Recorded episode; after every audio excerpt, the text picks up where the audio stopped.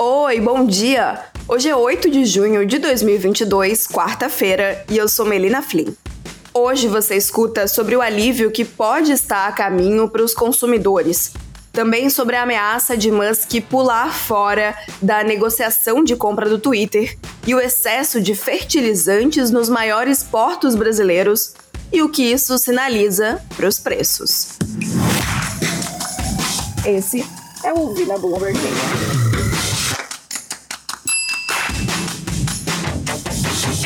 Nem tudo é má notícia quando se trata de inflação. Três dos principais custos que impulsionaram os níveis de inflação global do lado da oferta mudaram de direção no dado mais recente divulgado, o que sugere que um alívio pode estar a caminho para consumidores do mundo todo. Muitos economistas convergem agora para a ideia de que o pico da inflação ficou para trás embora haja um delay ou um efeito de demora no tempo antes que os custos mais baixos das matérias-primas cheguem ao preço final que os consumidores pagam.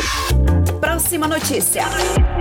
Elon Musk voltou a acusar o Twitter de ter um problema sério de contas falsas e ameaçou desistir do acordo para comprar a rede social caso a empresa não se esforce mais para provar que os seus usuários são pessoas reais. Vários especialistas jurídicos especulam que Musk usa a questão de contas falsas ou bots como desculpa para abandonar ou renegociar o acordo que parece cada vez mais favorável para o Twitter com a queda do mercado de ações nas últimas semanas. Na segunda-feira, o Twitter disse que cobraria que Musk cumpra os termos da proposta de aquisição de 44 bilhões de dólares. E tem mais. Um excesso de fertilizantes nos maiores portos brasileiros sinaliza que o preço dos insumos pode ter que cair mais antes que os agricultores comecem a comprar. Os preços de fertilizantes atingiram recordes depois que a guerra na Ucrânia provocou temores de escassez. O Brasil importa cerca de 85% de seus fertilizantes e a Rússia é o principal exportador.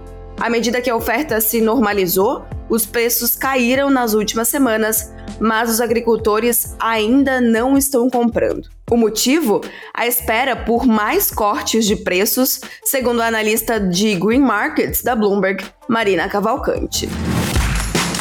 Essas foram algumas das notícias que estão lá no site da Bloomberg Linha Brasil. Entra lá em bloomberglinea.com.br para conferir mais.